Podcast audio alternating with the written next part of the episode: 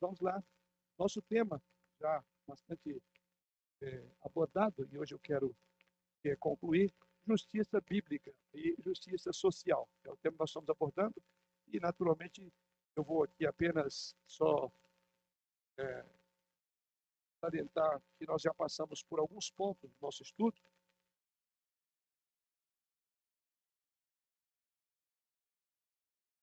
E os pontos pelos quais nós já passamos, primeiramente falamos sobre o conceito do que é, né? é os termos que a Bíblia usa para definir o que é justiça. Depois falamos que dentro desse conceito existe um padrão moral revelado por Deus. Em primeiro lugar, Deus comunica a nós esse padrão de forma interna, que é a lei da consciência, e depois o decálogo, em terceiro lugar, falamos sobre a justiça na vida cotidiana, como que a gente traduz esses princípios, esses valores de Deus para a vida é, é, no dia a dia. Depois abordamos em quarto lugar, e com isso eu estou também já direcionando aos irmãos que estão ali na transmissão para depois jogar aqui. Depois, em quarto lugar, falamos sobre a justiça como julgamento do que é, seria ser justo e imparcial. Falei sobre justiça comunitária, justiça distributiva e parei no tópico a injustiça e a queda. Ou seja, os dois últimos tópicos que nós abordamos sobre eh, a justiça comunitária e a justiça como um julgamento vindo da parte de Deus, isso suscitou a pergunta: mas será que nós agimos de forma justa? Esses padrões, esses valores estabelecidos por Deus são cumpridos? Nós os seguimos? Eh, nós os observamos? Não, não. E por isso, então, isso nos remeteu a este ponto que eu agora vou prosseguir, que é a injustiça e a queda. Ou seja, ainda que Deus é, nos deu um padrão pelo qual nós avaliamos o que é certo, o que é errado, o que deve e o que não deve fazer, o que é bom, o que é verdadeiro, o que é falso, que é esse foro íntimo, que é o tribunal, que é a consciência. Ainda que Deus tenha nos dado isso, a questão é: nós obedecemos a nossa consciência? É, o nosso pecado, aliás, a Bíblia diz que todo que comete pecado é o quê? Gravo do pecado. Consequentemente, então, a nossa tendência, em função dessa escravidão da vontade, era assim chamado por Martinho Lutero, a escravidão da vontade, a gente vai fazer aquilo que Paulo diz em Romanos capítulo 7. E o que, que Paulo fala em Romanos capítulo 7? O bem que quero fazer, mas o mal então você entende? Então a questão nossa, o tópico que nós faremos agora é exatamente esse como lidar com a questão de injustiça, levando em consideração a queda. Esse é o nosso tópico, então vamos a essa divisão. Os irmãos aí da transmissão eu, vão, vão se ajustar lá, só para orientar vocês, então eu entro agora no tópico a injustiça e a queda, tá? Esse é o tópico, para ajudar os irmãos ali. Então, a injustiça e a queda. Por um lado, temos uma consciência que nos guie no comportamento correto. Ou seja, a sua consciência, eu já usei essa expressão aqui, ela é, um, ela é esse foro íntimo, é o Supremo Tribunal. E esse não falha, viu? Esse mostra exatamente. Agora, se você obedece ou não, aí é outra história, mas esse não falha. Esse é o único tribo, Supremo Tribunal, mais do que federal, né? Esse é o Supremo Tribunal da sua existência. Ele diz o que é certo e o que é errado. E eu quero até lembrar uma imagem que eu usei aqui, uma figura, na minha experiência, quando trabalhei no, no Carandiru, com, com, com, com preso, eu creio que vocês não lembram que eu falei que eu lidava com um grupo e admirei porque tinha uma, um pavilhão, que era por pavilhão separado, vocês não lembram? E depois fui perceber que aquele pavilhão era de estupra, estrupadores, estupradores, né? E por que, que eles não se juntavam àqueles com os quais eu falava? Porque a consciência daquele, quer dizer, o indivíduo dizer, eu posso matar, eu posso assassinar, posso fazer tudo, mas estupro se colocasse lá, eles matavam ou estupravam. É assim. Aí você fala, mas isso é uma consciência, tá vendo? Quer dizer, é, é, isso eu, usei essa figura só para mostrar que eles têm uma a consciência todo mundo tem. Então não vem com essa história de que eu não sabia, né? Eu lembro também, aproveitando ainda dentro desse campo, teve um, eu morava em Goiás na época, estava pastorando aqui em Goiás, e eu lembro muito da maníaco do parque. Alguém já ouviu? Alguém, já ouviu? Não, acho todo mundo, né? Ele fez um negócio em série aí, né? Umas coisas do outro mundo. O tal do maníaco do parque. Passado não. Porque falar. que é delicado, mas eu Toma rápido esse trem.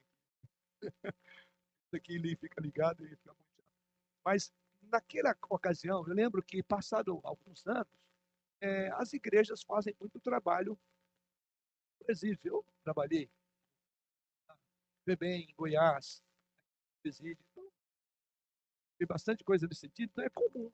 E é muito comum que você leve o evangelho e pessoas são convertidas a Jesus Cristo. Por isso que deve ser feito esse trabalho. Quer dizer, é, é, bêbados, é, assassinos, estupradores também precisam ver o evangelho. Podem ser salvos. Não há pecado que Deus não perdoe, exceto a recusa deliberada em crer em Cristo, que é blasfêmia contra o Espírito Santo. Fora daí, então a igreja tem que estar presente. Isso é muito bom. Porém, tem igreja e igrejas. Tem pastor e pastor. Eu estou agora para não entrar em nomes. Então, dessas igrejas e desses pastores, eu conheço muitos, né, que quando chegam para evangelizar, não sei se é bem o que a gente chamaria de evangelismo. É mesmo dar uma, uma, uma, uma conforto às pessoas que estão atrás das grades, né? E eu lembro essa questão desse Manning Park, ele foi evangelizado aí, não sei por quem, quem me interessa, e acho que na época nem falou. Então ele disse que era crente. Aí fizeram uma entrevista com ele, uma entrevista longa. Não sei se foi, vou citar a emissora, com uma determinada emissora, fez uma entrevista longa. E aí ele falando que ele converteu. Quando ele foi é, julgado, ele confessou aquele monte de crime. Lá, chamado do parque, porque era no. O que ele cometia era no Parque Ibirapuera. Então, daí ficou o nome, né? Então, ele confessou que aqueles crimes hediondos que ele cometia lá no Parque Ibirapuera, ele, ele cometeu. Curioso, passado esse tempo, dessa entrevista, ele já era crente. Tá? E por ser crente, aí eu falei, e agora, você, como é que você vê essa questão lá do passado e tudo? Sabe, para quem é que ele pôs, em nome de quem que ele colocou a conta? Aí vocês lembram. Ele falou assim, sabe quando eu fazia aquilo? Eu estava com o diabo. O diabo me fazia fazer aquilo. Para mim, a entrevista ficou bem ruim. Quer dizer, se a culpa é do diabo, a gente prende o diabo e solta ele, não é isso? Tem como você? Não dá. A ideia é exatamente essa, né? Quer dizer, então tirou a responsabilidade. É claro que ele tem consciência do que fez. Então, o que eu quero, estou trazendo essa imagem aqui, sobre consciência tem consciência sim. Não, não imagine como uma pessoa, eu fiz, mas eu não sabia. Ou como, por exemplo, aquele que diz que está bêbado. Ah, porque eu estava bêbado, eu fiz. Ah, é? Então, como é que ele vai dizer? Vai prender a bebida e soltar o bêbado? Não tem como. Né? Não há nada, lembra a palavra de, de, de, de Paul Tripp, de David Tripp, os irmãos que eu já ilustrei aqui, ele dizia, a mãe dele disse, não há nada é, que um bêbado tenha falado ou agido sem que antes tivesse no coração dele. A gente não pode dar desculpa. Ah, é, o marido é violento porque ele bebe e bate na esposa. Ah, não, desculpa, eu não sabia o que eu estava fazendo. Vai falar isso para o delegado. Depois da esposa está desse jeito, roxo. Aí ele chega lá, não, doutor, eu bebi, isso sabe, né? O que, que eu acho que o advogado vai falar? O advogado, o delegado. Não, tudo bem, olha, só me desculpe, ele estava bêbado, né? Não, quadra ele aí. Então, ou seja, nós temos uma consciência, mas a essa consciência nós não obedecemos. É isso que Paulo diz. O bem que quero fazer não faço, mas o mal está constantemente diante de mim. Então, como nós trabalhamos esses dois conceitos, o, o, a injustiça e a queda? Deu tempo. Agora colocou aí, joia. Então, veja o que está dito aí. Por um lado, temos uma consciência que nos guia no comportamento correto. Mas, por outro lado, como criaturas caídas, temos também uma inclinação inata para violar a lei em nossa natureza caída, queremos ser autônomos. Ou seja, auto é, pronome reflexivo si mesmo e nomos é lei. Ou seja, autônomo, autos, autônomo, então, alguém que faz de si mesmo a lei. Eu sou a lei. Tá? Vai ver muito disso naqueles filmes é, de Bang Bang do passado, né? onde tinha os, os que eram os senhores da lei, né? Então, essa é a ideia. Uma pessoa autônoma, então, ela faz lei de si mesma. Ela é a lei. E é por isso, então, que ela se vê no direito dela de condenar, de, de, de sentenciar, condenar e executar a pessoa ao mesmo tempo. Quando, por exemplo, tem esses, esses é, milicianos, é, milicianos, O que, que é isso? Um autônomo. Ele faz de si mesmo a lei. Ele mesmo chega lá, ele condena a pessoa sem direito de defesa, sem advogado, né? e inclusive ele executa. Então, é o chamado justiceiro, né? E de justiça não tem nada, né? E de justiça tem nada. Então, devido então a essa nossa natureza caída, nós ficamos então indecisos diante da justiça. Eu estou trabalhando isso para falar de justiça social. É, clamamos por justiça quando nós, nossos amigos ou nossos queridos são maltratados. Mas ela se torna inconveniente para nós quando somos nós os que maltratamos. Aí entra, que justiça? Você entende que todo aspecto de análise de justiça passa necessariamente pelo crime de quem é a pessoa? Quer dizer, eu sou muito justo, não admito porque tocou no meu querido, no meu filho, é, no meu parente, tocou em mim. Aí eu avalio que isso não é justo, isso não é justiça. Mas quando eu tenho que ser justo com o outro, as coisas mudam de figura. O que significa dizer que todo aspecto de justiça social ela passa pelo crivo da lógica e dos valores que a pessoa que executa a justiça e o juízo tem. O que significa dizer, eu lembrei bem, né? Que aquilo que é chamado de justiça social, no sentido comum da palavra, não é o mesmo que a justiça bíblica. O ponto que nós estamos trabalhando. Justiça social e justiça bíblica. Então, nós inventamos desculpas para o nosso mau comportamento ou o repelimos como coisa de pouca importância. Juramos inocência diante das provas. Certa vez, depois de visitar a prisão, o evangelista Multi disse num tom de brincadeira ali na prisão: Olhe, nunca vi tanta gente inocente junta em minha vida. E todo mundo é, chega lá, não, eu nem sei porque que eu estou aqui. Foi um erro do, do, do juiz. Ah, é, eu acho que não foi bem assim. Então, isso mostra o tanto nós temos uma tendência de justificar a nossa justiça com base nos nossos valores.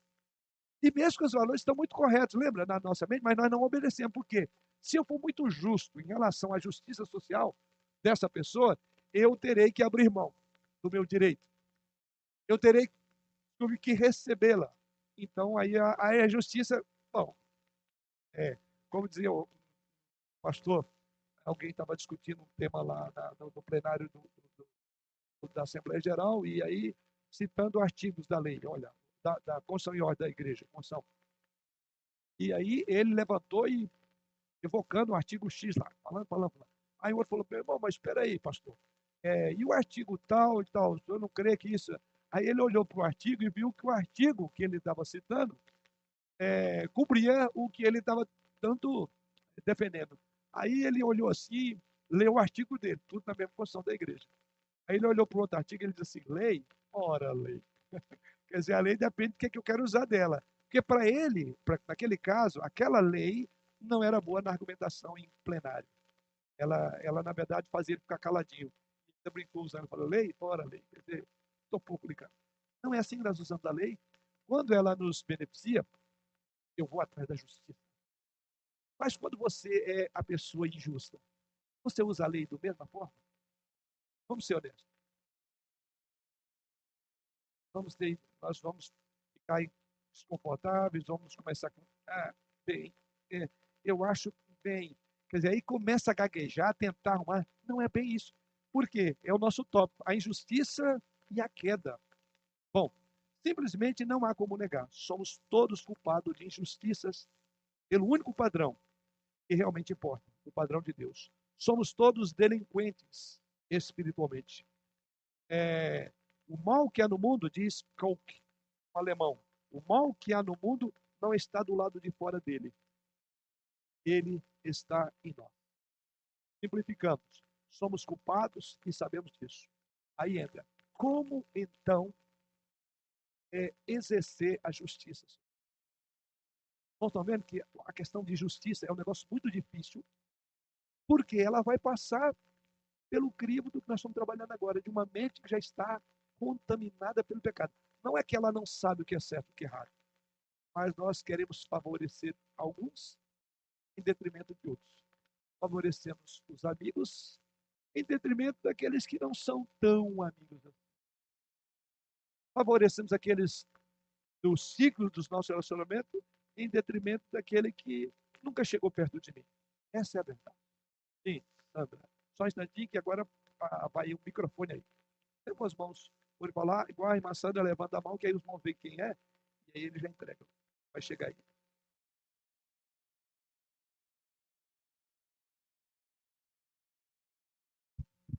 É uma expressão, né? Aos amigos, tudo. Aos inimigos, a lei. É boa. Essa é a pura verdade. Se a gente for olhar, os nossos conceitos né, é, falam contra nós mesmos.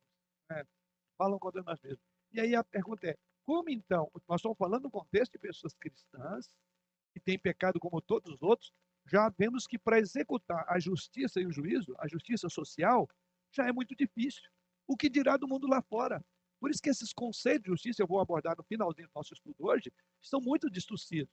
E como é que a igreja vai resgatar isso? É a parte final do nosso estudo, tá? Por enquanto, estou só levantando a problemática ao abordar o tema justiça social, mesmo no contexto de igreja, nós temos muita dificuldade de promover a, a chamada justiça social. O que dirá do mundo que não tem padrões. Ou melhor, eles sabem dos padrões mais genéricos, porém eles não vão observar isso. Se nós aqui, nós estamos falando, se nós aqui é, não observamos, ou observamos conforme o que nos interessa, o que dirá do mundo lá fora. Mas vamos prosseguir. Mas eu diria que a coisa é pior. Não procedemos errado com outras pessoas apenas procedemos errado com Deus. Nós pecamos. Lembra o que aconteceu com o filho pródigo, quando ele chegou à conclusão de que ele havia pecado? Qual foi a decisão, é, ao, a, a decisão do seu retorno? Foi motivada por duas coisas. Ele diz: Eu pequei contra ti, fiz o que é mal, e também contra o meu pai. Então, quando você falha na aplicação da justiça grave, você não é, falhou para com o pobre, para com o necessitado, para com o desvalido, você falhou primeiro com Deus. Até mesmo pode ser que aquele desvalido, aquele pobre, não tenha força nem argumentação para confrontar você. Falou, oh, peraí, você não foi justo comigo. Quantas injustiças nós vemos sendo cometidas aí fora e nós simplesmente fazemos vista grossa. Mas esse pobre, esse desvalido, que nem sabe que você passou por ali, mas você viu e você não ah, lembra que Jesus que disse: Eu estive nu e não me vestisse, com fome e não é, me deste de comer, é, com sede e não me deste de beber, foragido e não me hospedaste, nu. Veja, e, e quando é que Jesus Cristo diz isso? Quando deixar de fazer a um desses pequeninos. Depois não vamos entender o que quer dizer isso, mas não é agora. Então veja bem, você entende que primeiramente você está falhando para com Deus com relação à sua justiça. Tá? É, pecar, então, é violar a lei de Deus. Como Deus é padrão por excelência da bondade, em última análise, ele é a parte ofendida. E aí é a expressão do salmista. A gente falou do filho pródigo, mas o salmista, lá no Salmo 51, versículo 4, eu vou ler para ganhar já o tempo, o salmista diz assim no verso 4: Pequei contra ti, e contra ti somente, e fiz o que é mal perante os teus olhos. Por isso tua sentença é justa, o teu julgamento é puro. Ora, esse salmo, ele, qual é o contexto do salmo de confissão de Davi, do salmo 51? Não lembro qual era o problema? Isso, ele coabitou com Batseba. Aliás, é, é o, o, o, o, a sentença dele era pior, porque ele, para justificar o adultério, mandou matar de forma covarde é, Urias, o esposo dela, ainda cobertar, enfim, foi aquela coisa vergonhosa na vida de Davi.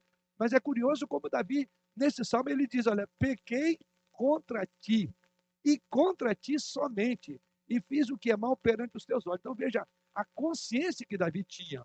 Ora, o pecado foi com Batseba, o pecado foi é, é, é, é, matar o esposo dela. Primeiro tentar encobrir o adultério, lembra lá, né? É, mas enfim, até que Natan chega lá, conta aquela historiazinha, ele, nossa, nessa história aí, manda matar esse cara. Aí, o que é que, o que, é que Natan fez? Você é o cara. Você é o homem, né? Eis o homem, né? Com, o que fazer? Aí ele caiu. E o, o, o, chegou o momento de despertar. Quando despertou, aí que ele criou esse salmo, ele escreveu.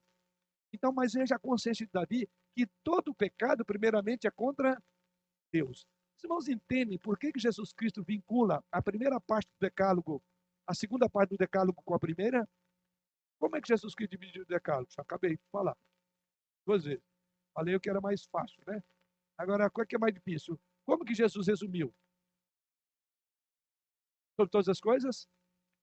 E ele diz disso depende de toda a lei, porque estão vinculados. Então, quando eu peco, eu peco primeiramente contra Deus, agindo mal para com o meu próximo. Sempre será assim. Então é exatamente isso que Davi diz: Olha, eu pequei contra ti, fiz o que era mal perante os teus olhos. Ora, quando você chega a esse, essa consciência, significa que você vai mudar de procedimento. Porque se você falar que errou contra alguém, você vai dizer assim: Eu errei mais, você vai ter um mais. Você não vai reconhecer realmente o quanto você está errado na maneira de fazer juízo sobre aquela pessoa porque ele é um igual a você, não lê pensamento. Ele é como você, é meio enrolado, a gente tenta, é aquela, desculpe usar a expressão, justiça meia boca. Mas quando você fala, eu pequei contra Deus, aí é diferente. Significa que você está disposto realmente a lidar com o assunto da forma como Deus lida, como reto. Então, todas as vezes que nós pecamos, nós vamos primeiramente a Deus, porque é Ele que nós ofendemos. E Ele nós ofendemos nos termos mais profundos possíveis. Com ele não dá para mascarar o nosso problema. Com o próximo a gente vai dividir a culpa, não é isso? Ah, eu, eu, desculpe, né? Eu errei, mas ó, me desculpe, você também pisou fora do meu pé, não era bem isso que eu queria. Olha, então observe que não é assim que começam as tratativas. Primeira coisa, e você só vai entender a linguagem de Davi, é dentro do contexto. Davi está diante, quando ele diz pequei contra ti e contra ti somente e fiz o que é mal, a pergunta é, Davi estava ignorando que ele pecou contra Batseba? Não, Davi está diante do trono da graça, ele está diante de quem? De Deus. Ele diz: Senhor, não tem como esconder tanta pataquada que eu fiz. Eu matei um homem, eu adulterei com uma mulher. É isso. Então, à medida que você sai do trono da graça, você já foi tão transparente, não tem como você fingir para com outra pessoa. Senão, aquela oração sua será mentirosa. Então, todo relacionamento, todo rompimento de relacionamento, a gente começa com Deus. Por isso que Jesus vinculou os dois mandamentos ama a Deus e ama o próximo. E se você não ama a Deus, é, se você não ama o próximo a quem vê, você é mentiroso, você não ama a Deus. Então, as nossas relações devem ser pautadas segundo um padrão de justiça perfeito. E esse padrão é Deus. Davi foi culpado do mais vil dos matos. Usou seu poder para adulterar com Batseba, tentou encobrir o que fizera mandando matar Urias, marido dela. Davi, porém, reconheceu no final que havia pecado diz o texto aqui, contra Deus, ao escarnecer do padrão eterno. O que Davi fez foi escarnecer de um padrão. Porque quando ele tentou encobrir, aliás, ele diz isso, né? quando tentei encobrir o meu pecado, a tua mão, é outro salmo, salmo 32, a tua mão pesava. Então veja, que aprendemos com todas essas imagens é aquilo que diz lá em Romanos 3, 10, 10 e 23. Não há justo nem sequer um. E o verso 23, porque todos pecaram e destituídos estão da glória de Deus. Ou seja, Deus não está é, indiferente às injustiças. Ele a abomina. Romanos 1,18 diz assim: Pois a ira de Deus se revela do céu contra toda a impiedade e, qual a palavrinha? Injustiça dos homens. Gente, é curioso esse texto.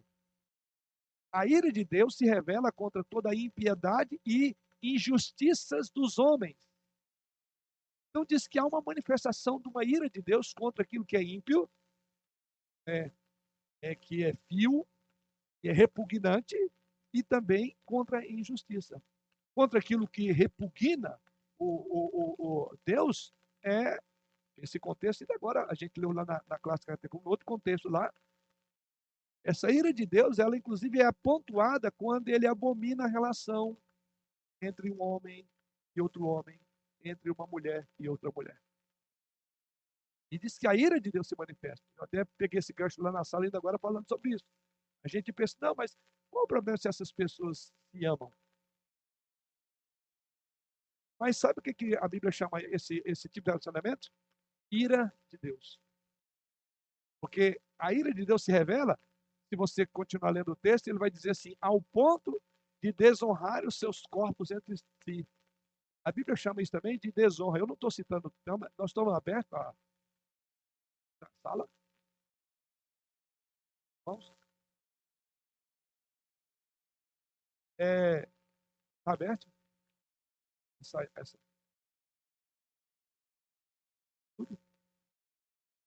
Está listada? É só para dar uma cuidado com os termos aqui. Essa, essas aulas a gente já vai deixar lá mais. Tá? Eu fico cuidado que eu não tenho como postar, os irmãos já sabem, né? É, então, a, o texto diz lá que, e, então diz que Deus se revela contra a impiedade e perversão. Chama de, de perversão, isso é perversão. Vamos falar por código aqui, né? A gente consegue driblar quem está querendo. Porque isso aí é, é algoritmo, isso é, é, coisa que não é uma pessoa, sabia? Que fica ali, mas é um programa. A gente vai aprender a lidar também com isso, né? Então, a Bíblia chama isso de perversão, a Bíblia chama isso de desonrar o corpo, e a Bíblia diz que a ira de Deus se revela Olha que coisa interessante, curiosa. Aqui as pessoas chamam de amor. Veja como se amam. A Bíblia diz que Deus revela a ira dele. Aquilo que Deus ira, a gente não pode chamar de amor, não. É ira. Vocês entendem o que a Bíblia também diz? Ai daqueles que chamam ao mal bem e o bem mal. Esse assunto aí é chamado de bem, mas a Bíblia diz que é ira. Então, por quê? Porque Deus tem um padrão aí, entra, um padrão de julgar o que é justo, o que é honesto, o que deve e o que não deve fazer. E assim, o apóstolo Paulo então diz: é, a ira de Deus se revela, está lá o contexto, contra esta impiedade e injustiça dos homens. Por causa de sua bondade moral, Deus não pode tolerar a injustiça, Deus não pode tolerar a impiedade. E eu e você não temos liberdade, não temos licença para quebrar esse padrão e dizer, Senhor, o conceito de, de, de, de, moralidade hoje é outro. Então, o Senhor me desculpe que a gente vai passar por esses textos, nós vamos reinterpretar as Escrituras, porque é isso, Senhor, não dá mais, faz a rede cair. Vamos falar isso para Deus? O padrão dele. Nós temos que obedecer. Por isso que cada dia vai ficar mais difícil ser alguém bíblico. Ou a gente vai negociar para continuar é, sendo é, é, ouvido ou a gente vai vender. Nós vamos continuar pregando o Evangelho. Né? A tempo e fora de tempo, quer seja oportuno, quer não, corrigir e repreender, como diz Paulo em 1 Timóteo. Então, resumindo, a compaixão divina desperta em Deus ódio pela injustiça. É o que está aqui no texto de Romanos. Por Deus ter compaixão, desperta nele ódio pela injustiça. Ele olha com bondade suas vítimas vê suas lágrimas e guarda as suas lágrimas no odre. Alguém já leu esse texto? Alguém abra, então, vou deixar um dos irmãos ler. Salmo 56, 8. Sabia que Deus guarda numa vasilha as suas lágrimas? É, a Suzana já lembrou ali. Então vamos lá. É o Salmo 56, versículo 8. Veja o quanto que Deus se compadece né, daqueles que sofrem, ao ponto do salmista usar é, essa figura tão rica, né, tão preciosa, quem vai ler? Levanta o braço para depois pegar o, o microfone. Ok. Nosso irmão lá no fundo, está chegando aí. Salmo 56, versículo 8. Contaste os meus passos quando sofri perseguições, recolheste as minhas lágrimas no teu olho. Não estão elas escritas no teu livro? Que coisa preciosa. Ele diz aqui exatamente quando ele sofreu perseguição, quando ele foi injustiçado. O que, que Deus fez? Diz o texto: recolheu as lágrimas dele numa vasilha, tá? E mais ainda, e ele diz: não estão elas o quê? Olha, até as lágrimas que você derrama estão a gente sabe que Deus tem os nossos cabelos na cabeça contado, mas põe ele na conta. Deus também tem o número de pico de lágrima que está lá. Ou seja, nada passa desapercebido aos olhos de Deus. A injustiça que você faz, que você comete, ou que você é injustiçado, já está contada lá, esse ordem de Deus. Outro texto é Salmo 72, 12 a 14. Quem for ler, levanta a mão.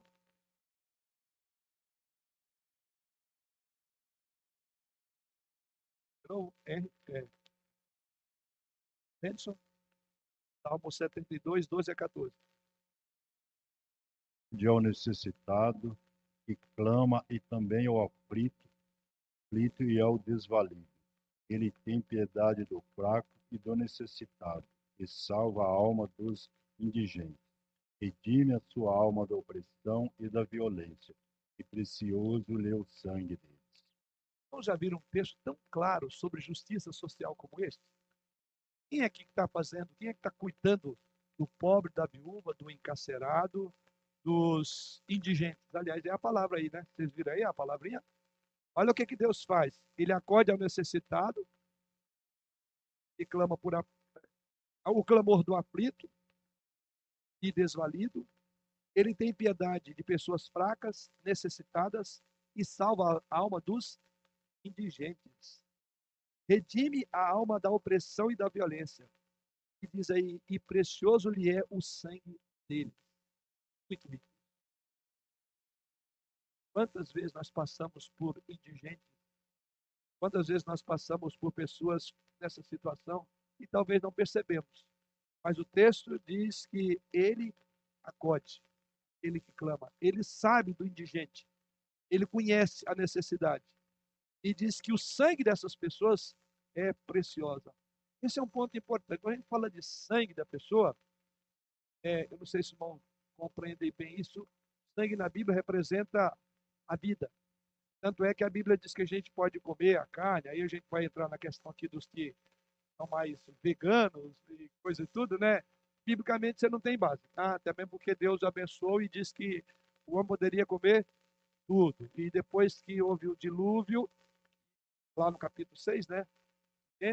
E depois do dilúvio, aí quando o homem começou, digamos, zerou a terra, aí mais uma vez Deus repete o que está lá em Gênesis. E ele diz: ah, você vai comer, inclusive, está lá os animais, animais X, Y, tudo foi colocado por Deus como uma bênção. Agora, uma coisa que Deus disse que não podia comer: o sangue, porque o sangue é a própria vida. Por, por duas razões eu não gosto, não, não, não dessa visão desse movimento, né?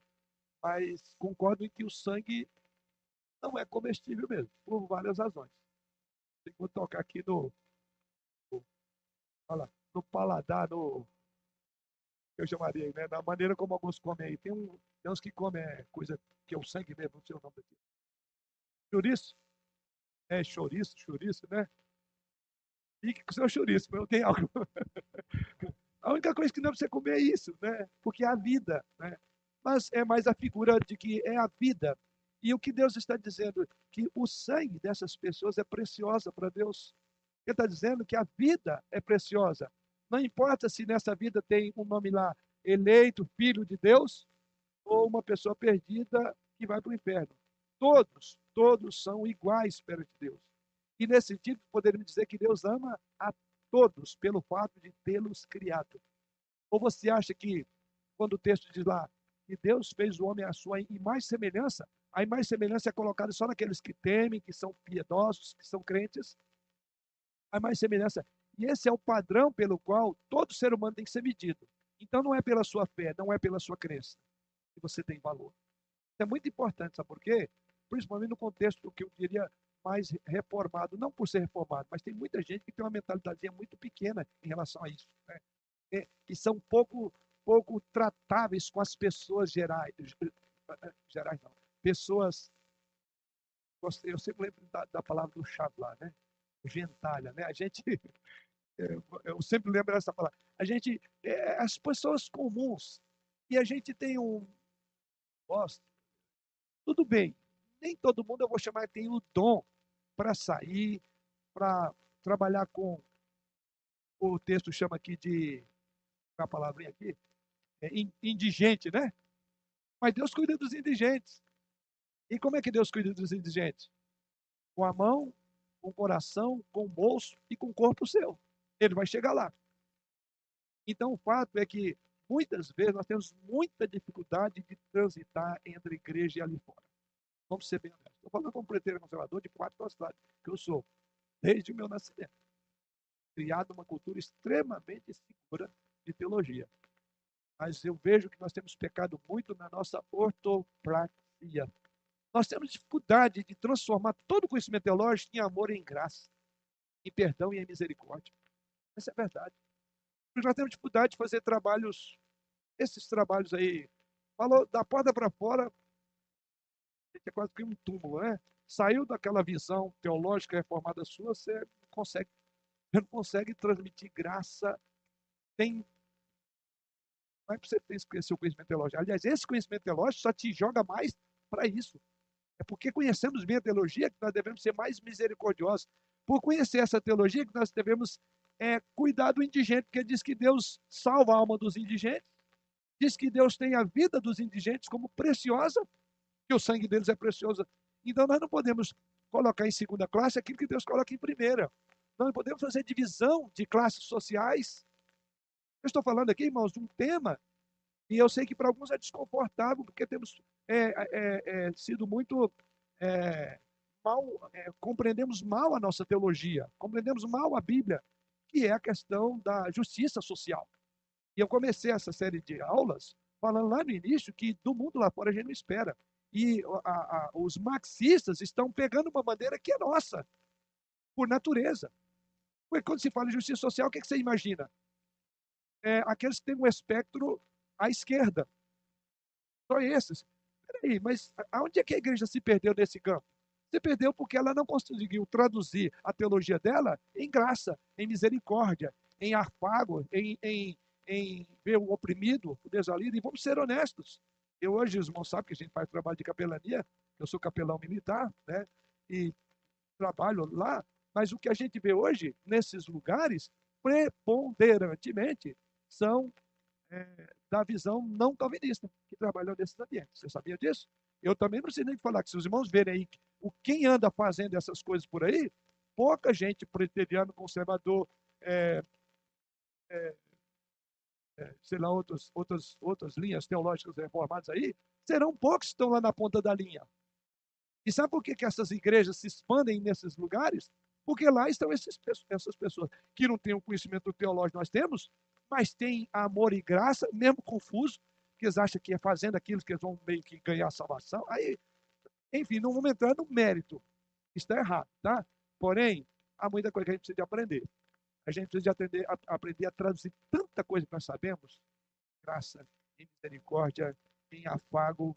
O tema dessa noite, vamos trabalhar sobre isso, que o texto de Pedro fala lá sobre o nosso amor. Eu creio que essa é uma das coisas que a gente mais precisa caracterizar como igreja. Porque eu diria que do, do resto, não, da outra parte, nós estamos bem, teologicamente. Estamos bem, não, não, temos essa preocupação. Graças a Deus por isso. Tá? Ou seja, não, não titubeamos em posicionamentos nossos hoje como igreja. Está aqui a igreja para isso. E diante das mídias, a nossa igreja não vai recuar.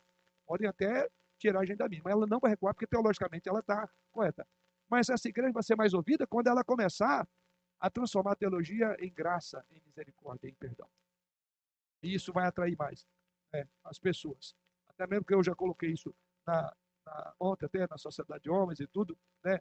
E as pessoas que chegam aqui na nossa igreja, eles não são atraídos, em primeiro lugar, pela teologia, estrutura do culto. Ah, isso é um culto reformado, tem aquele oba-oba. Aqui realmente você fica concentrado em ouvir Deus. Certamente, muitos que vêm procurando isso vão, vão olhar para isso. Mas uma boa parte, o contato dele com a igreja, o que vai chamar a atenção dele não é o, o sermão que ele ouviu, o, o, grupo de cântico aqui, as vozes, né? Às vezes nem entende bem disso, acha bonito, mas o que vai fazer diferença é quem é que sentou do meu lado? É. E, olha, esse irmão estendeu a, a Bíblia e deu para mim. Ele se preocupou comigo enquanto eu estou no culto, ele está aqui, olha, você está entendendo lá? Olha, o pastor leu naquele texto. É aquela pessoa que, quando o visitante saiu, ele saiu junto. E aí, vamos conversando, como é que tá? De onde você veio? É aquele que chega lá, já já apresenta o visitante mais conhecido dele do que do pastor. O pastor, essa pessoa, ela veio na igreja. Você entende? Isso faz diferença. Eu dei a oportunidade aqui, eu sei que muitos que chegaram aqui a primeira vez nunca esqueceram da primeira vez quem que recebeu, quem disse boas-vindas. Não é assim? Gente, é isso. Então, isso é olhar para o outro, é interessar-se pelo outro. E é outro tópico que tem a ver com o tema nosso desse ano, é mostrar que o outro é importante. Tire os olhos, desculpe a expressão, do seu umbigo, olhe para o seu lado. E você verá muitas vidinhas aqui, muitos rostos machucados, feridos entre nós mesmos. Você entende isso?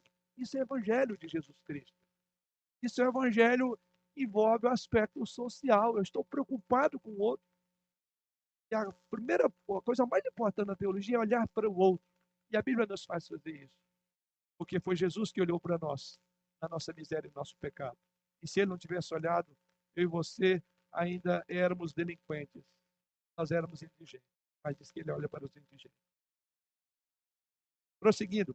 Essa, então, é a boa nova. Né?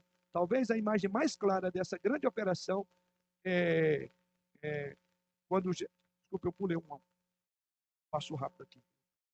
É, Deus então se levanta em sua ira contra os que oprimem os fracos, os marginalizados e todos os pobres. Todo opressor será responsabilizado diante de Deus. Deus está totalmente empenhado em lidar com o mal e com a injustiça. Nenhuma injustiça será negligenciada, nem a sua, nem a minha ou de quem quer que seja. Deus vai fazer juízo sobre todos os nossos atos de justiça ou de injustiça. De beneficiar um em detrimento do outro, saiba, eu e você compareceremos perante Cristo, diz a Bíblia. Todo ato fora da lei será contabilizado naquele dia. A Bíblia, em Gênesis 3 até Apocalipse, conta o drama arrebatador do plano histórico divino de restaurar a justiça no mundo decaído, repleto de injustiça. Vou repetir de Gênesis Apocalipse, a Bíblia conta o drama arrebatador do plano histórico divino de restaurar a justiça. A primeira injustiça foi cometida ali no Éden, quando Adão e Eva deixam de amar Deus e passam a amar a si mesmos. E aquele ato de injustiça de Adão e Eva, nós sabemos o que ele levou. Levou para a justiça na cruz porque Deus não admite injustiça. Por isso que a Bíblia diz que ele ali foi justo e ao mesmo tempo justificador. Olha que coisa. Então, o próprio conceito de Deus é isso. Deus age de forma justa. Isso nos remete, então, ao próximo tópico para os irmãos que estão aí é, na, na, na, na transmissão. Deus é justo e misericordioso. Veja aí, a justiça divina está vinculada, como todos seus atributos, à sua bondade ou retidão. Duas coisas: bondade e retidão. Contudo, a sua bondade se revela também em outras qualidades, como em seu amor e misericórdia. Então, bondade e retidão são os equivalentes daquilo que a gente mais usa na Bíblia, chamado amor e misericórdia. Bondade e misericórdia, amor e retidão. A bondade né, ou desculpa, no amor e na misericórdia, Deus revela duas maneiras como ele lida conosco. Em amor, o que, que é amar? Que é o princípio da graça. Graça é o quê? Favor imerecido, ou seja, Deus vai te dar o que você não merece. Isso é graça. E misericórdia, ele não vai te dar o que você merece. Ou seja, então ele é misericordioso. E a Bíblia diz que ele é misericordioso, longânimo e assaz benigno não repreende perpetuamente, nem conserva para sempre a sua ira. Não nos trata conforme as nossas iniquidades. Olha que coisa maravilhosa. E você merece isso. Mas em misericórdia, ele é, age com você. Então, essas qualidades de Deus, que ele é justo e misericordioso, essas qualidades, na verdade, se fundem numa das passagens mais importantes das Escrituras. Vamos ver ela? Êxodo 34, 6 e 7. Essa é a passagem, já estudamos lá, na época que falamos sobre o livro de Êxodo, quando pregamos sobre o Êxodo, é, é, essa é a passagem quando Deus então aparece a Moisés no Monte Sinai e proclama o seu nome, né? Pela primeira vez. E olha o que, que Deus fala a Moisés. Êxodo 34, 6 e 7. Quem vai ler? De novo, Dentes, você é o nosso é, leitor, como é que é isso? Leitor, né? O nosso leitor oficial, o nosso. É, a era o. É o escriba, é o nosso escriba, né? O ancião de dias. e passando o Senhor por diante dele, clamou, Senhor, Senhor, Deus compassivo, clemente e longânimo, e grande em misericórdia e fidelidade que guarda a misericórdia em mil gerações, que perdoa a iniquidade transgressão e o pecado, ainda que não inocente o culpado. Visita a iniquidade dos pais nos filhos e nos filhos dos filhos até a terceira e quarta geração. Texto riquíssimo. Aliás, foi um sermão só desse texto. Acho que não vão lembrar. Aí, desdobramento, podem olhar lá, buscar no sermão da Êxodo 34, verão como que a gente concentrou os nossos olhos numa das passagens mais estupendas sobre a pessoa de Deus. Veja o que ele diz, né? Lembra, passando o Senhor, por quê? Qual era o desejo de Moisés? Não lembram? O que, que Moisés queria? Ele queria ver a Deus. E aí ele vem insistindo, meio que a partir do versículo 17, ele começa a insistir, insistir, ele diz: Olha, Moisés, entenda uma coisa, não há nenhum homem que me viu e viverá. Se você me ver, você morre. Não tem como. Mas eu vou te dar uma é, uma préviazinha, vou te dar uma é, um, degustar um pouquinho, né? Aí tem aquela passagem lá que diz que é, passou numa rocha e Moisés viu é, Deus pelas costas. Aqueles alguns teólogos dizem que Jesus seria olhar Deus pelas costas, ou seja, ah, é uma maneira de você olhar para Deus não em toda a sua é, glória e formosura, mas você está olhando para Deus, porque Jesus Cristo diz: Quem vê a mim, vê o Pai. E aí é uma série de, de estudos teológicos sobre o que, que, seria isso. Mas o fato é que Moisés está ansioso para ver Deus. Aí Deus, por fim, fala: Vou fazer o seguinte: eu vou me descortinar, vou despir-me diante de você. Quem que eu sou? Aí entra aqui. Aqui é uma série de qualificativos de Deus. Aqui é Deus despindo-se diante de nós, é Deus revelando quem Ele é. Você quer ver Deus? Olhe para o que ele diz nesse texto. Ele diz: Olha, Senhor, Senhor, Deus compassivo. E eu acho que os irmãos lembram dessa expressão. Quem disse Senhor, Senhor, não foi. É, vou pregar de novo, então eu já vi que os irmãos não lembram, então posso pregar o sermão novo. Não foi Moisés. É Deus que está proclamando Ele mesmo. Ah, é Deus que está revelando Ele mesmo. E passando o Senhor por diante, clamou: Aqui, eu até acho que eu puxei na época a NVI. Quem é que clama? Não é Moisés, é Deus. Por eu falei, eu não vou entrar aqui porque está lá no sermão. E eu precisaria do tempo do sermão para falar isso aqui. Mas só para lembrar. Então Deus proclama quem ele é. Ele diz: Senhor, Senhor, Deus compassivo. Aí vem. Ele é compassivo. O que mais? Clemente, longânimo, grande misericórdia, fidelidade, o que mais? Guarda misericórdia em mil gerações. Olha o que mais? Perdoa iniquidade e transgressões e o pecado, ainda que, olha aí, justiça. Não inocente culpado. E o que mais? O que mais? Está aqui um excelente texto para a confissão de pecado. Os irmãos já viram que a oração correta é a Bíblia. Que texto profundo! Quem é Deus? Ele perdoa, ainda que no inocente o culpado, né? Ele visita a iniquidade. Olha que coisa, isso, gente, é, é extraordinário. É uma das passagens que eu tenho aqui marcadinha, assim, aqueles, separada, né? Linda essa passagem. Deus falando, você quer? Na verdade, eu vou te mostrar quem que eu sou. Que a, minha pessoa você não pode ver, porque não há homem que me vê e vive, e viverá. Por outro lado, Deus não pode ser concebido em forma humana. Mas o que Deus está fazendo aqui? Revelando. É assim que você vê Deus. É isso que Moisés precisava de sair dali naquele momento falar: Eu vi Deus. Quando você olha aqui, o que está sendo descrito aqui? É Deus descrevendo a si mesmo. Ele diz: Sabe quem que eu sou? Eu sou isto, isto, isso. Então, em outras palavras, aqui Moisés viu Deus. Não o Deus que ele queria na concepção dele, talvez seria a nossa, né?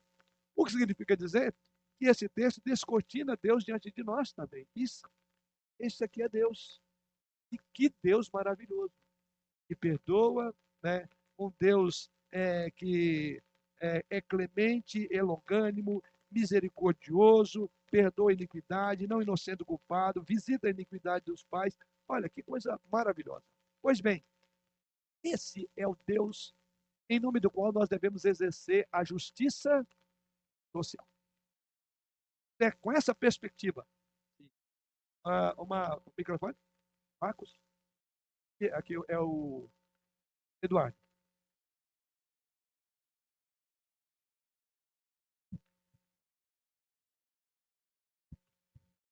Bom dia, pastor. Bom dia. é, essa justiça de Deus para com o homem, né? A gente não viu ela para com Satanás.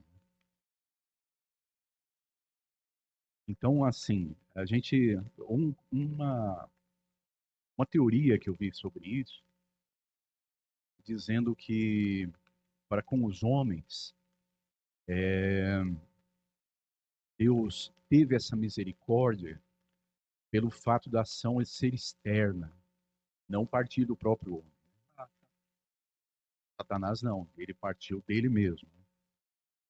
Então, nessa questão de falar de justiça, alguns podem perguntar, mas Deus então não foi justo com Satanás? De ter misericórdia dele e dar uma oportunidade para ele, por que que deu para o homem?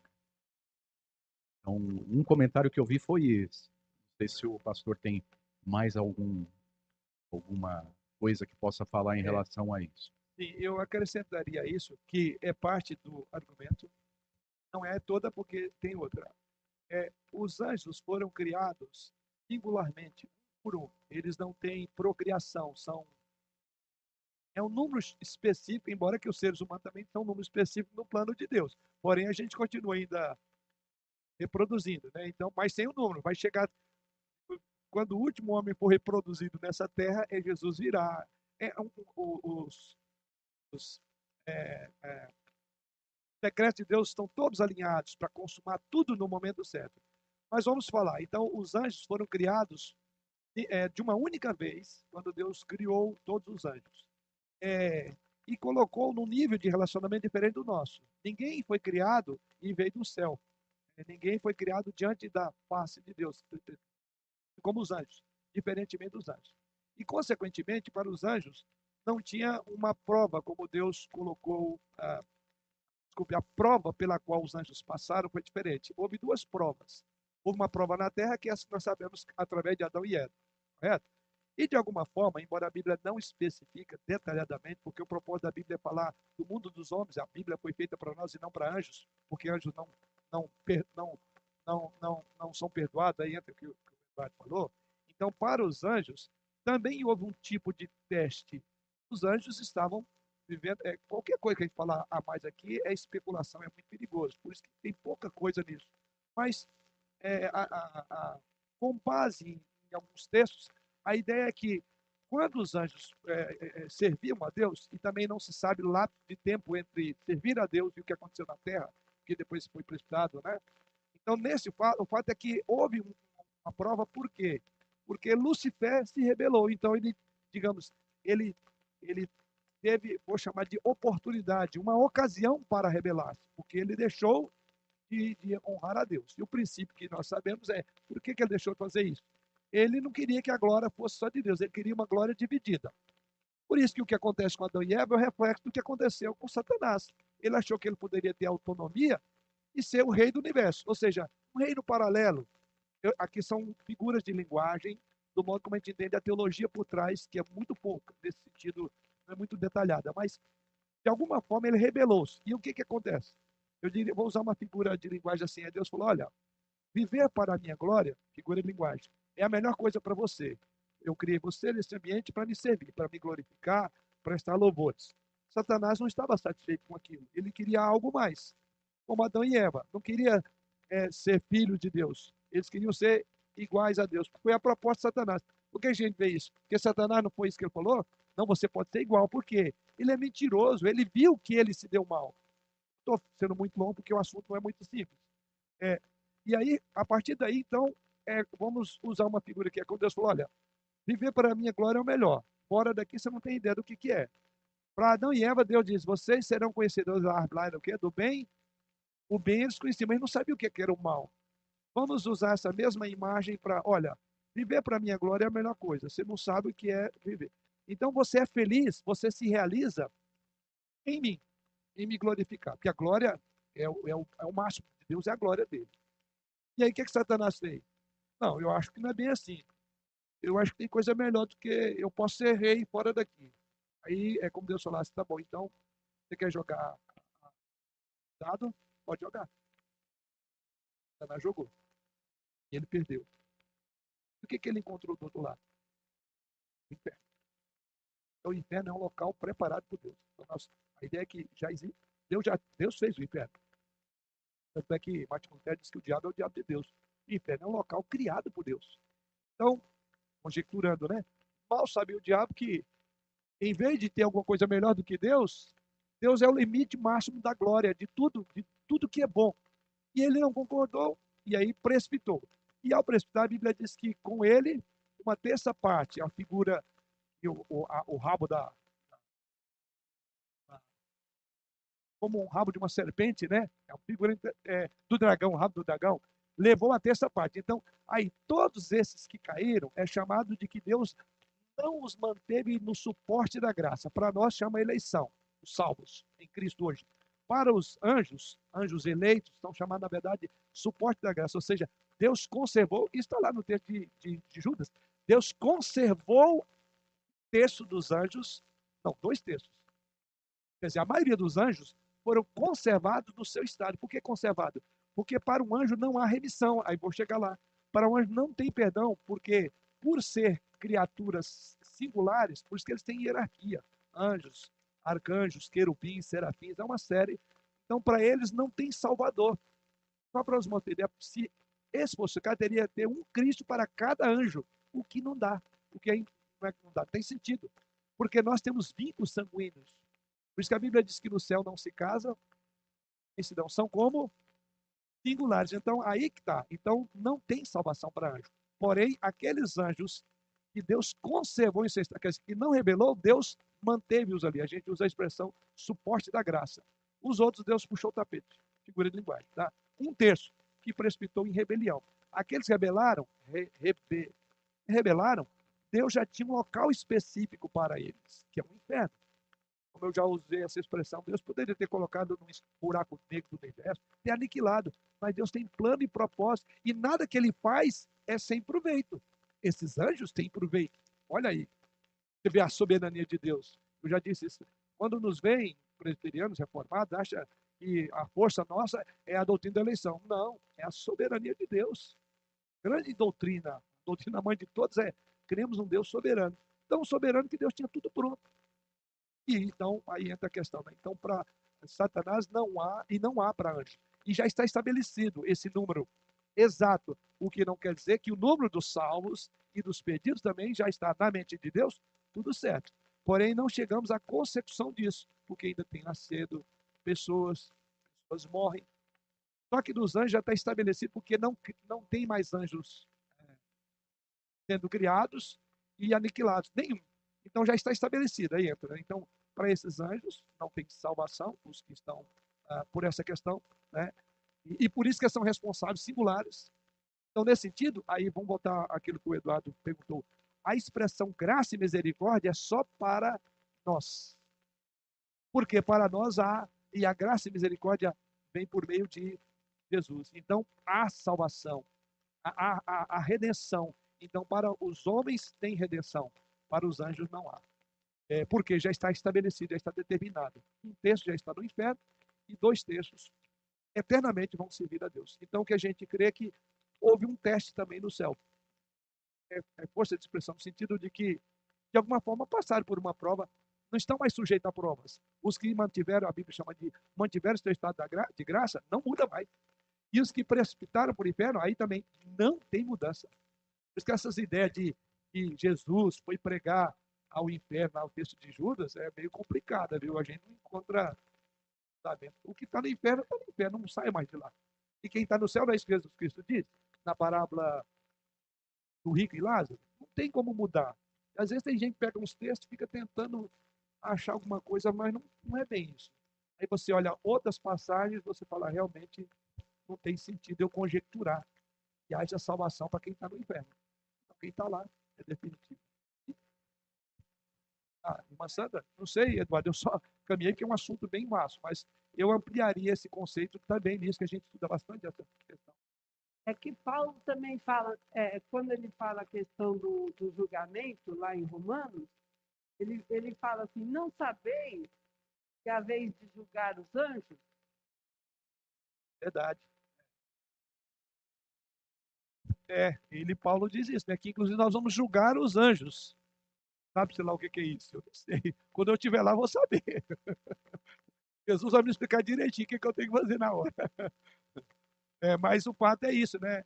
Tanto é que a Bíblia diz que os anjos, olha, são servos de Deus a nosso serviço. É daí que alguns tiram a ideia até que tem um anjo da guarda, tem gente que atrás de saber o nome dele. Larga disso. Isso não é a visão bíblica, visão bíblica, não. Sim, irmã Sônia. Ó, eu não vou, eu já vi que eu não vou tentar hoje. Quando entra nesse assunto, eu já vi que vocês gostam, né? Mas vamos lá. Pastor, é É, nós estamos uma- numa sala, é normal. é uma dúvida. Outra. Foram precipitados antes da queda de Adão ou depois? é pressuposto é que seja antes, porque quando é, antes, porque quando Adão e Eva estavam no Éden, Satanás estava lá. Então vem antes, né? Agora a gente não sabe o lapso de tempo disso aí, Uhum. mas é alguma coisa Porque se eles- temporalmente se falando, eles se é que posso usar, sido precipitados antes, teria como tentar Adão? entendi. Se foram precipitados antes da tentação, como que Satanás tentou Adão? Ele já estava no inferno. Mas vou usar outra palavra aqui. Sempre a gente usa figura de linguagem. Em teologia a gente tem que tomar muito cuidado, mas esses campos são campos que não são dogmas. Mas é, alguns princípios que ajudam a nortear algumas ideias. É, eu vou usar a palavra é, que Satanás ele é, ele está numa liberdade condicional. É, é. Veja quando quando quando Jó e os seus filhos, lembra que Jó começa assim a narrativa bíblica, Jó capítulo 1. E quando Jó e seus filhos vieram para o quê? Adorar a Deus. Veio quem também? Olha, Satanás senta também no banco da igreja, viu? Veio lá. Ele não veio para cultuar. Aí, olha, curioso, Deus pergunta se de onde que ele veio? O que, que ele falou? De rodear e passear na terra. Liberdade condicional. é. Alguém acha que Satanás gosta do inferno? Lembra aquela cartada que ele jogou lá e ele perdeu? Ele não sabia o que ele guardava. Ele achava que a glória de Deus era ruim. É, o reverso da glória é a ira dele, na qual ele também é glorificado. A Bíblia diz isso, sabia? Que o inferno te glorificará. Gente, isso é soberania de Deus. Isso é o Deus a quem nós servimos. Na mão dele estão todas as coisas. E aí o que acontece? Voltando à- ideia aí. É, ele não está. A Bíblia diz que ele será trancado e quem tem essas chaves? Só Jesus. Isso está lá em Judas. Não chegou o momento em que ele está trancado. Então, nesse sentido, estou usando a palavra é liberdade condicional. Se alguém acha que é, é, é, que Satanás é, é próprio do inferno, não é. Olha, eu quando penso aí, conjectura de novo, você pensa que nós somos criados numa terra já contaminada pelo pecado, amaldiçoada pelo pecado, uma terra que está numa restauração por meio de Jesus Cristo e tudo, mas é muito difícil essa vidinha aqui. Complicada, né? Então a gente já nasce sob a contaminação do pecado, a tal ponto que Davi dizer, eu nasci em iniquidade e em pecado me concebeu a minha mãe. Então é a consciência de que é um mundo complicado. Você já nasce devedor, você já nasce condenado ao pecado, então não é fácil. Agora, os anjos, e, e agora veja, então, quando uma pessoa daqui vai para o inferno, quer dizer que é, é- é- é uma sentença agravada. Aqui é um céu diante do inferno. Mas eu diria que a diferença entre o impacto de alguém que sai da terra e pensa que sua vida está ruim e dá cabo da vida porque não aguenta mais, ele não sabe o que vem depois. É o primeiro ponto. Agora, quando você pensa no, no- no- nos anjos, eles são precipitados de um ambiente que não é igual ao nosso. Eles foram precipitados de onde? Do céu. Então, o contraste é muito grande para um diabo. Então, quem pensa que o diabo é um habitat natural dos. Misturou. O inferno não é habitat natural dos anjos caídos. O habitat natural é isso que o Eduardo falou, é o céu.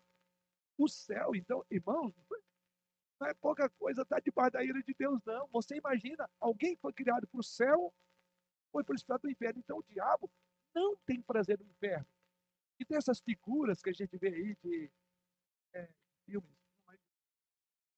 É, parece que, como o capetão é dono do, do, do inferno. É, é um anjo, era chamado Lucifer, anjo de luz. Então ele está em agonia. Se há um local do qual ele quer fugir, chama inferno. Então usei a palavra em liberdade, continuar aproveitando os últimos momentos e apostando tudo. Como agora o seu, o seu caráter foi completamente distorcido por causa da queda dele, aí ele vem para roubar. Veja, isso é Satanás. Ah, deixa que é um. Ah, ele está lá, claro, ele quer levar. E ele sabe que, que ele deu aquela cartada, ele jogou as cartas, ele perdeu, ele sabe. Então o que, que ele quer fazer? Ele quer, então, de alguma forma, destruir o que resta de bom do mundo. Então aí que você vai entender a, a presença de Satanás no Éden. Ele já tinha experimentado a mão de Deus em ira, em reverso. Ele conhecia o mal. Lembra o que Deus falou? Olha, Eva e Adão, você, essa árvore é do conhecimento do bem, ou seja, o mal já estava lá. Como é que você chama esse mal? Qual a forma que você vai dar esse mal? Poder chamar que é o reverso do bem. É o mal. Deus é o bem. O reverso disso é o diabo. Então, nesse sentido, Deus diz: olha, não queira conhecer o outro lado. Adão e Eva caiu do mesmo. Engodo não, Satanás, Deus falou diretamente para ele: viva para minha glória. Ele falou: não, acho que tem coisa melhor. Joga as cartas, você perdeu. Então, o pior, você não sabia isso. Tem um local para você, para quem se rebela contra mim. Para Adão e Eva, Satanás vai repetir. Como ele é mentiroso, ele sabia. Então, quando ele disse para Adão e Eva: Ó, oh, Eva, como que você vai ser o quê? Olha o coração dele, ele projetou no coração de Adão e Eva. Vai ser o quê? Igual a Deus. Irmãos, o... Hã? E aí, veja, o tanto que é mentiroso, certamente. E pior, a gente falando, nossa, mas dona Eva deu uma bola fora, hein? O que essa mulher foi fazer? O que, que os dois foram fazer? E Adão, que estava do lado de Eva, porque comeu do fruto? A culpa é de nós, nós dois aqui, homem e mulher. Aí você fala, nossa, como é que pode? Agora o pior, passado mais de seis mil anos, eu e você estamos repetindo a rebelião. Cada pecado que você comete, quando Deus diz não coma, e você come. Não faça, e você faz. Pratica a justiça e você não pratica, você está trazendo à tona a rebelião. Todos nós somos rebeldes por natureza. Nós reafirmamos a rebelião do Éden a cada pecado.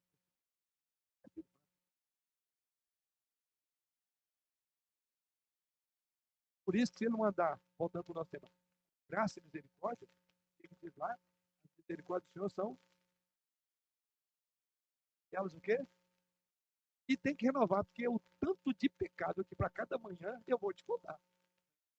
Tem irmãzinha lá que uma região da cenarista, e ela pediu perdão dos pecados lá, a gente simples, interiorando, não é fato de ser interior, mas vivia numa região assim, aí ela orando lá, Senhor, perdoa a minha, a minha carreta de pecado. E o irmão falou, põe carreta nisso.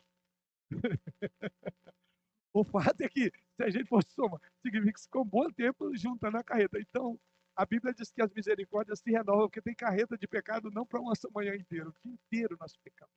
Então, isso só mostra o quanto que esse tema, né? Que Deus ser misericordioso e justo, isso é coisa preciosa.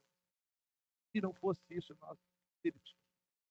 É por graça, é por misericórdia que você Sua vida é corandel. Ela sempre estará diante da. E diante da face de Deus, você tanta euforia. É que nem aquele pai que vira o pai, você puxa ali. Às vezes na hora de dar uns cascudos, puxar mais forte. Às vezes a gente pega isso de Deus também, mas volta a fazer a mesma coisa. Né? Então, a mesmo estado de rebelião que é um filho ah, em desobediência a um pai humano, nós também somos para Por isso que o autor da Casa de Hebreus diz assim, qual é o pai que não corrige? O filho é quem? Ele diz, olha, se vocês não forem corrigidos, vocês não são meus filhos. Então, bastado. Aí vem aquela vara da disciplina, que machuca, que dói, você tem o que, que eu fiz. Pô, cara de pau, perdoa, pede perdão, perdão do pecado. Você pecou contra Deus. É por isso que nos dói. Então, a dor, a miséria é por causa da nossa, de nós. A gente vê que o homem ímpio fala, ah, esse mundo, se Deus é bom, por que tanta maldade? É só olhar quando começou a nossa história, foi por causa do pecado. Mas o pior é quando essa palavra, ela reverbera entre nós numa outra linguagem. Não sei o que está acontecendo. Deus parece que me tirou agora, me separou para me Pare e reflita. Você, vê, você vai entender as ocasiões das suas, é, é, das suas dores. Muitas são por causa do teu pecado. Outras são porque Deus está te provando. Nas duas você não tem por que reclamar de Deus. A primeira, o que, você faz? Por causa do seu pecado, o que você faz? Confessa e abandona. Lembra lá? pecados não se explicam, pecados se pagam em Cristo, morreu. Então, pecados, pronto. Então, a primeira, você confessa e paga. E a segunda, tende por motivo de toda alegria o passagem por várias. Deus está trabalhando você, está esculpindo a imagem de Jesus em você. Eu não, não tenho por que reclamar. Por isso que a Bíblia diz que todas as coisas, Romanos 8, 28, todas, todas, para o bem. Vocês estão vendo que até a, a ideia do sofrimento tem propósito, ou tem explicação. Uma é por causa do meu pecado, eu tenho que reclamar contra Deus. E a outra, Deus está trabalhando para esculpir mais de Cristo em mim. Então eu me alegrarei em todas as coisas. E nós, crendo, entendemos todas as coisas, como diz o texto de Romanos, não tem reclamação de crente contra Deus. Tem um A. Não cabe um A levantar contra o nosso Deus. Mas toda vez que nós levantarmos, é Senhor, me perdoa, ou Senhor, muito obrigado. Então, essas duas palavras cabem em toda e qualquer oração. Deus é justo. É, é, vamos. É, é, desculpe, outra expressãozinha que estava ali. É, Deus é misericordioso e justo, as duas coisas ao mesmo tempo. E nós, que buscamos a justiça, falando da justiça social, mas que precisamos de misericórdia, deveríamos ficar contentes com isto. Nas maravilhosas palavras do Salmo 85, versículo 10, diz lá: o amor e a fidelidade, olha esse termo, irmãos, que está ali, é, o amor e a fidelidade se encontraram. Olha ali, a justiça, a paz. Sabe onde é que o salmista diz que isso aconteceu? Onde é que o amor e a fidelidade encontraram? Aonde é que a justiça e a paz? Que coisa. De arrepiar isso. Toco muito por isso. Cruz, as duas coisas. Deus é fiel e cumpre o que prometeu. Alma que pecar, essa morrerá. E tem alguém estendido lá. Quem é? Você e eu, na pessoa dele. Mas, diz, o amor também estava lá. Por quê? É por amor a ele, a partir de amar, amando você, é que ele pôde cumprir a sua promessa. E diz que a justiça, a Bíblia diz é para que ele seja justo e também justificador. Justo porque o seu pecado foi cravado na cruz de Cristo. E ao mesmo tempo, justificador. E por outro lado, a justiça trouxe a paz. E é uma figura linda. Ele diz que a justiça e a paz se beijam na cruz. As duas coisas estão lá. O caráter de Deus revela exatamente. Quer conhecer a Deus? Olhe para a cruz. Quer conhecer o amor de Deus? Olhe para a cruz. Quer conhecer como Deus lida com o pecado, o que é a ira dele? Olhe para a cruz. A cruz é o, é o ponto é, comum de toda a história, do antigo para o novo, do novo para o antigo, olhando de qualquer lado, a cruz, ela tem sempre estar diante de nós. Porque ali eu vejo que Deus me amou, substituindo-me, colocando o filho dele mas ao mesmo tempo eu vejo que Deus irou contra mim, esmagou o meu pecado, porque a justiça foi satisfeita quando ele matou Jesus Cristo. Por isso que quem está sob a sombra da cruz é o local de proteção. Ali, o fogo da ira de Deus não há verá de consumir. Eu li um livro de um autor, é, esse nome, mas ele dizia assim que é, você quer fugir de Deus, corra para a cruz. Ele usa a figura lá que a cruz é como uma técnica que os bombeiros usam em, em incêndios de grandes proporções em florestas, eu acho que vocês já viram. Então, eles estão sendo quase que vencidos pelas chamas. E o fogo ele tem uma direção do vento. Então, eles analisam para onde o vento está levando o fogo e aquele fogo eles não conseguem mais conter. Então, ali eles desistem. Tem um nome, uma técnica e tem um nome. Então, eles vão à frente para onde o fogo está indo, na floresta, e faz um queimam ali. Eles queimam, queimam, literalmente queimam tudo. É uma técnica precisa, porque o fogo vai chegar ali, não tem mais o que queimar. Ele usa essa figura. Tem um local para o qual você pode fugir de um Deus irá. Corra para os braços dele, na cruz. Porque ali, já queimou. Não há mais nada o que queimar. É a sombra da cruz que nós temos proteção. É a sombra da cruz que nós vemos a justiça e a paz se beijando. É a sombra da cruz que o amor e a fidelidade se encontram. É a sombra da cruz que eu e você temos viver. É a sombra da cruz e você temos que praticar a justiça. Social, eu vou concluir concluir só na próxima semana. Mas valeu.